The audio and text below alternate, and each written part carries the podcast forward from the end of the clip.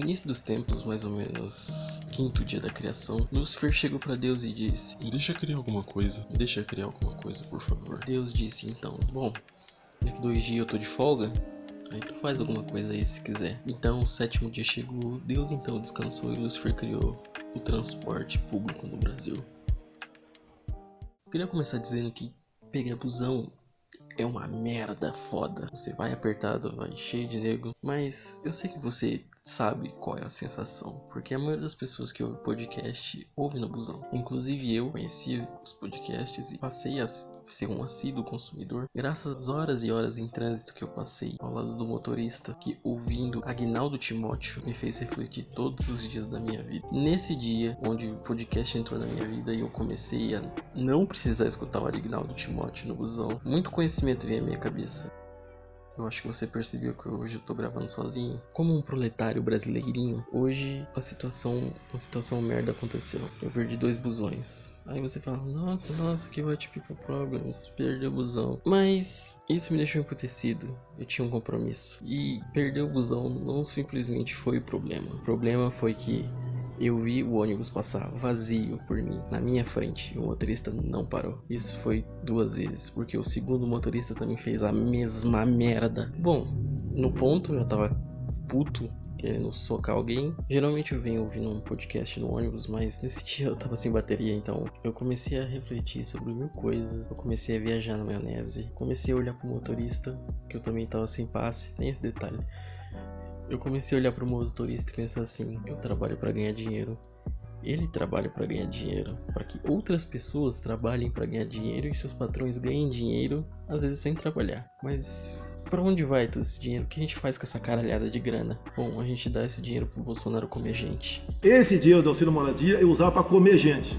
Mas qual o sentido de trabalhar todo dia? O que isso vai te proporcionar de fato? Você já parou pra pensar nisso? Jovem assalariado. A gente vai, se mata e trabalha e ganha dinheiro. Vai, se mata e trabalha e ganha dinheiro. E vai, se mata e trabalha e ganha dinheiro. E o que a gente faz de fato com esse dinheiro? A gente vive alguma coisa? A gente move a nossa vida de alguma forma?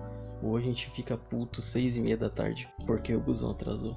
Falando em trabalho, essa semana eu tive algumas reflexões acerca da minha profissão. Para quem não sabe, eu sou formado em publicidade e eu sou assistente de marketing. Ultimamente eu tenho feito umas peças que eu, de fato, me orgulho das peças, mas quando as peças vão para revisão, vão para o cliente, vão para revisão, eles reprovam. E tudo bem, eles estão no direito deles, mas já dizem que o ornitorrinco é o pato desenhado pelo cliente, né? Essa semana eu fiz uma peça muito bonita, mas me pediram para alterar e eu fiquei emputecido.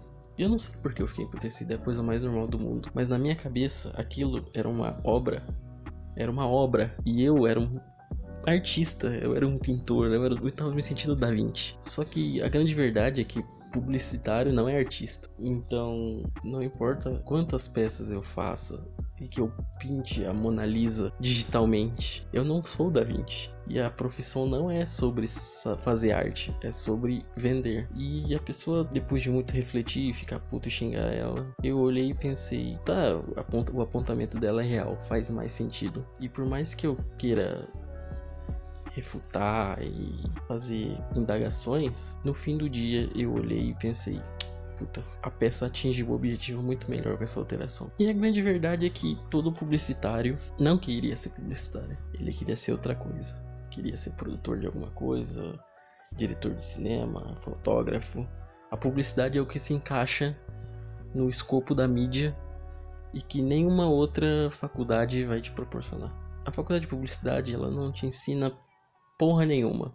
Ela só fala a faculdade de publicidade não te ensina porra nenhuma, ela só te dá os caminhos para você mesmo ir atrás. E se você não vai atrás de, de se querer ser de um departamento X ou Y, você acaba passando quatro anos estudando e não aprendendo porra nenhuma. São quatro anos que você estuda, paga e se dedica para um conteúdo que qualquer um poderia aprender e se dedicar sozinho em casa, sem pagar, creio eu, que quase dois mil reais numa parcela de mensalidade. Então, em algum momento, se você já se questionou se você escolheu o caminho certo, olhe para olhe para si mesmo e pense: eu fiz publicidade? Se a resposta foi sim, você tá fudido. Se a resposta for não, você fez o caminho certo. Vale o gasto mental que você tem todos os dias sendo um publicitário? Depende. Mas também não é a pior profissão do mundo. Eu tenho um amigo no podcast, o Lucas, que passou um tempão socando boi no frigorífico de Zossano. É pior, eu sei que é pior. Esforço físico é desgastante e tal, mas no fim do dia ele tinha sido alguém produtivo para a sociedade.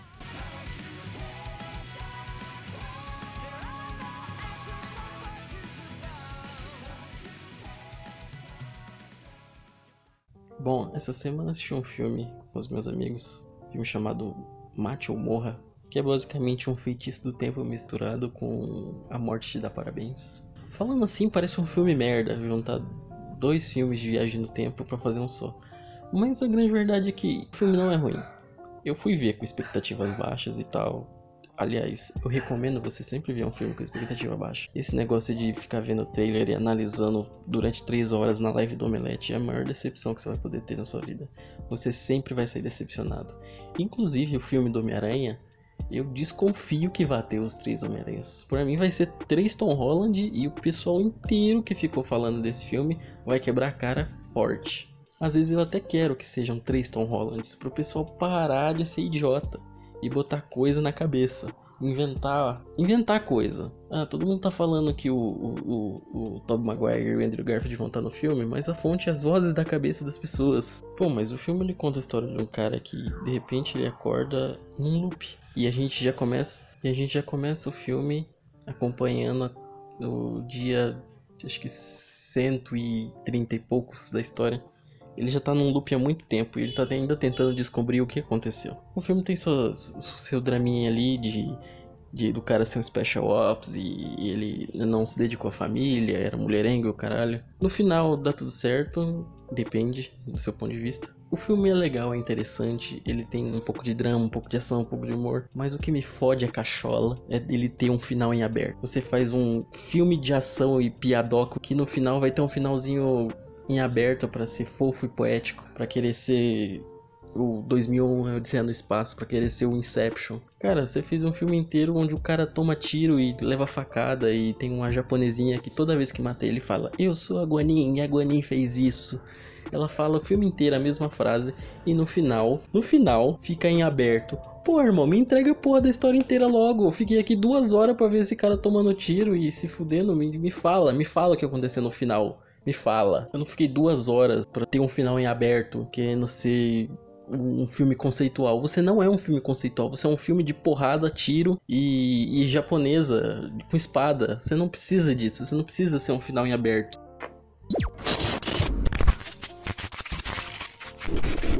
Bom, e nesse mesmo dia do busão, bom, e nesse mesmo dia eu passei por uma casa muito fodida, era uma casa muito fodida. Não tinha reboco, o portão era de madeira. Era uma merda a casa. Mas tava tendo um churrasco foda lá dentro. E eu não consegui pensar em outra coisa além de favela venceu. Foi a primeira coisa que eu pensei.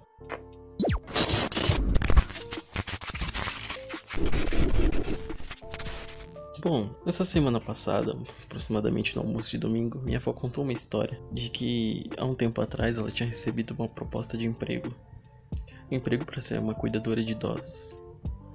É, a minha avó tem por volta dos 60 anos ela cuidaria de uma idosa de 80, 90 por aí. Acontece que ela queria ter mais tempo, a vaga não tinha um horário fixo, você ia ter que sempre estar tá se dedicando e estar tá em horários esquisitos para cuidar dessa idosa. Então ela resolveu não aceitar e passar para outra pessoa. Essa pessoa, cunhada da minha mãe, resolveu resolveu aceitar a vaga. E durante um tempo ela trabalhou e tal, só que em dado momento essa senhora faleceu. E ela sempre carregava uma boneca, uma boneca pesada, que ela cuidava igual um bebê, trocava fralda, trocava roupa e tal. Até que essa senhora faleceu.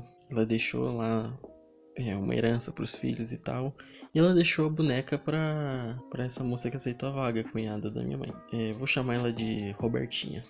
Robertinha ficou com a boneca, só que no auge da sua ignorância, ela ela titubeou e reclamou e, e ficou insatisfeita. Ela, ela dizia que preferia ter ganhado dinheiro do que ganhar uma boneca feia e esquisito. Insatisfeita com o presente, ela decidiu jogar a boneca fora. Não corre. Pouco tempo depois, a família liga e relata que não conseguia achar as joias e o ouro da senhora e que provavelmente eles estavam na boneca. Bom, não sei você, mas eu queria rasgar o meu cu de ódio. E olha que eu não estou nessa história. Imagina a pessoa que cometeu a gafe de jogar uma boneca cheia de joias no rio. É tenso. Eu também me pergunto por que jogar a boneca fora? Mesmo que odiasse a senhora, vale mesmo a pena você se livrar de uma coisa que uma pessoa deixou para você? Vocês acham que lembranças ficam nos bens? Eu me questionei muito. Por que caralhos jogar a porra da boneca no rio? Precisa jogar essa merda fora. Bota num saco de plástico e deixa guardado lá tem o infinito. Porque, tipo assim, ela não ia adivinhar também, né? Mas precisava jogar fora. É meio ignorância.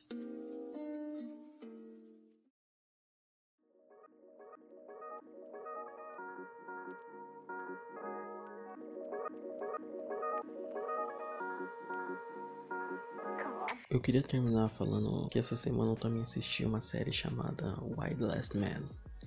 Ela conta a história de um mundo. Bom, basicamente todas as, todas as histórias são sobre um mundo. Elas estão no mundo, mas enfim. Ela conta sobre um mundo onde, de repente, sem razão alguma aparente, os homens morrem. Todos os homens. E não só os homens, mas todos os seres com gene Y, cachorro, cavalo, papagaio, tudo. Mas sobram um homem e um macaco. Sim, um macaco. A premissa é que esse cara que sobrou, ele não é médico, ele não é um cara forte, ele não é um herói de ação, ele não é nada. Ele é um mágico fracassado que por alguma sorte do destino ele continua vivo. Ele é idiota, ele é inconsequente, ele ele é meio burro, ele faz tudo errado, ele toma as piores decisões, mas é isso que me faz me identificar com a série, porque se eu sobrasse, certamente eu seria o idiota. O que eles fariam comigo? O que eu traria para o mundo, para esse novo mundo, onde eu sou o último homem e as pessoas dependem tanto de mim? Não sei lidar com pressão.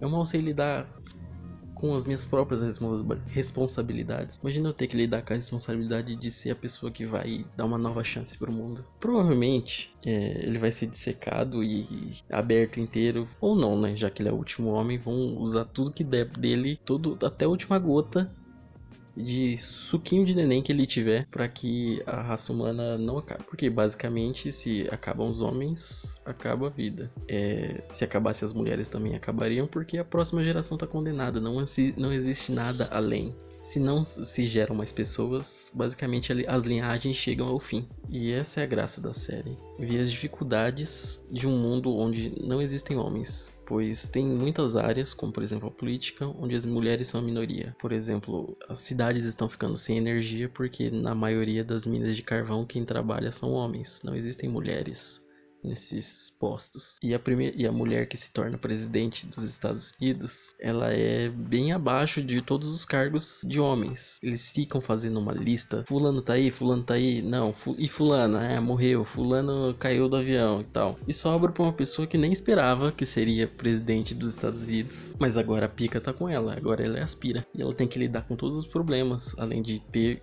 corpos espalhados por todo lado já que os homens eles não evaporaram, não foi um arrebatamento, eles morreram estribuchando em sangue. E essa série é baseada num quadrinho, e o quadrinho eu li algumas coisas ali é bem legal, vale a pena. Um outro fator interessante é que, por exemplo, é, no exército, muitos países as mulheres não servem ao exército, mas em Israel as mulheres servem ao exército.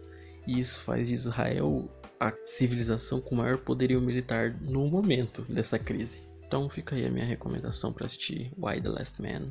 Aliás, esse nome, Why the Last Man, é Y, dois pontos, o último homem. Why é Y, que é porque o último homem.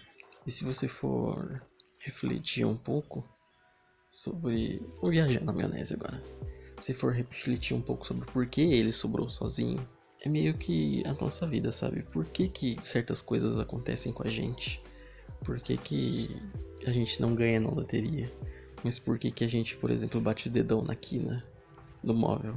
A gente sempre busca entender a motivação das coisas, sendo que às vezes não existe motivação nas coisas. É só o destino acontecendo, é só a vida indo para frente. Nem tudo precisa fazer sentido, embora tudo precise acontecer por alguma razão, já que eventos acontecem por causa de outros eventos que aconteceram antes. Não sei se eu me fiz claro, mas enfim, eu acho que seria interessante parar para pensar e fazer o exercício de como seria se você fosse a última pessoa do seu gênero? O que, que você faria? Se você fosse o último homem, a última mulher, como que você ia lidar com o fato de ser a pessoa no momento mais importante do mundo? Você ia ser basicamente a pessoa mais famosa possível. Embora isso, isso fosse perigoso, já que a própria série aborda alguns temas como pessoas que não querem que os homens votem. E imagina, por exemplo, se a última mulher é uma muçulmana no, lá no Afeganistão, com a situação atual do Afeganistão. Imagina um tanto de gente querendo extensão, querendo te usar de, de, de ferramenta política, de ferramenta. Ah, fulano. Ah, o último homem, ele é de direita. A última mulher do mundo é pró-aborto. E aí? Pois, apesar de você ser a última pessoa do seu, do seu, do seu gênero, as pessoas sempre usam as outras pessoas para suas motivações, sejam elas boas ou ruins. Geralmente são ruins. Poucas vezes as pessoas vão estar motivadas para fazer o bem. E isso não é querer ser pessimista, isso é só a verdade. Tanto que quando muitas pessoas se dedicam para fazer o bem, elas não conseguem fazer sozinhas. O bem é difícil de fazer. Elas precisam de doação, elas precisam de ajuda. Mas para fazer o mal é muito simples. Basta você destruir o dia de alguém. Basta você fazer uma coisa muito escrota. Então, como diz aquela música do Iron Maiden, é, Only the good die young, all the evil seems to live forever. Apenas o bom morre jovem e o mal vive para sempre.